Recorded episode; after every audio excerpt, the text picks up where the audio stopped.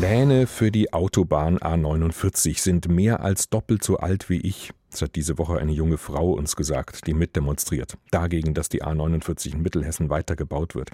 Die Pläne seien völlig überholt und nicht mehr zeitgemäß, sagen die Demonstranten dort. Ständig ist von Verkehrswende die Rede. Wer das ernst meinen müsse, gegen diese Autobahn sei, für die große zusammenhängende Waldstücke gerodet werden müssten.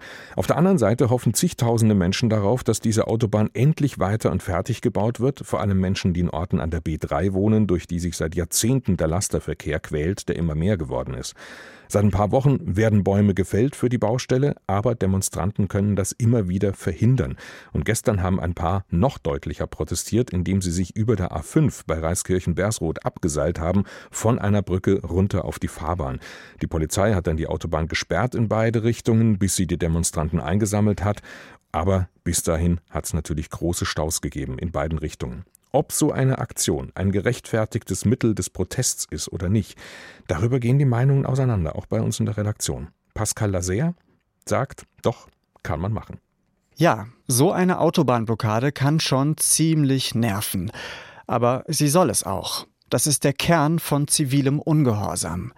Er soll anecken. Das bedeutet eben auch, dass er die oftmals stillhaltende Mehrheit daran erinnert, es ist nicht alles richtig, was in unserer liberalen Demokratie umgesetzt wird, mit ihren Wahlperioden, mit ihrer Rechtsprechung.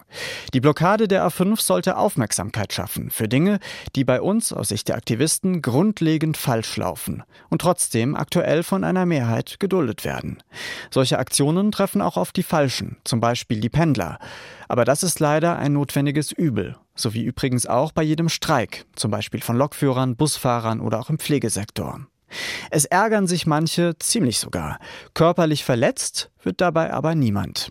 Die Blockade der A5 mag symbolisch sein, aber sie hilft, wachzurütteln und darauf aufmerksam zu machen, dass in Deutschland durch den Weiterbau der A49 im Vogelsberg weiter auf die Straße statt auf die Schiene gesetzt wird, trotz fortschreitendem Klimawandel. Das zumindest konnten die Aktivisten jetzt schon erreichen. Für sie ist das unbestreitbar ein Erfolg. Die Meinung von unserem Reporter Pascal Lasser. Unser landespolitischer Korrespondent in Wiesbaden, Andreas Meyer-Feist, sieht das anders.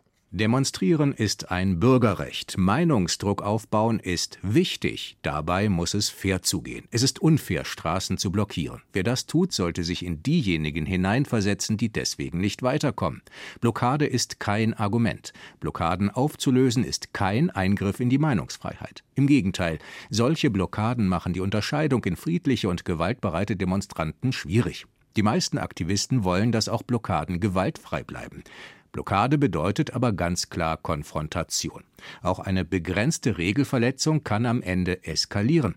Dann könnte die Schwelle zur Gewalt schnell überschritten sein. Auch wenn das niemand wollte, wenn das niemand wirklich geplant hatte und die meisten Demonstranten Gewalt ablehnen. Lautstarke Proteste sind völlig legitim, aber keine Blockaden auf der Autobahn. Besser freie Fahrt für die Kraft des Wortes.